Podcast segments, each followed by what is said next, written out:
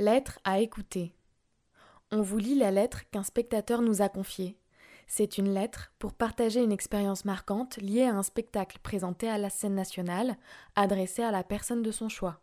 Vous aussi, écrivez-nous via le formulaire de contact du site internet de la scène nationale et nous lirons votre lettre à ce micro.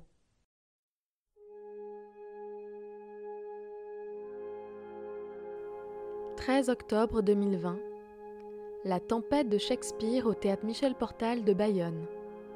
Compagnie Sandrine Anglade. Premier spectacle depuis exactement sept mois. La tempête après le calme artificiel de nos vies.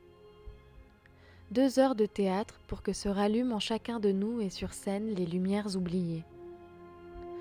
Pour que Shakespeare exorcise le drame.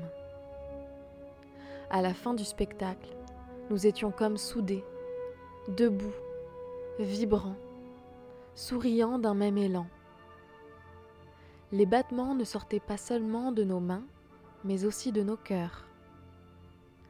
Cinq minutes d'ovation.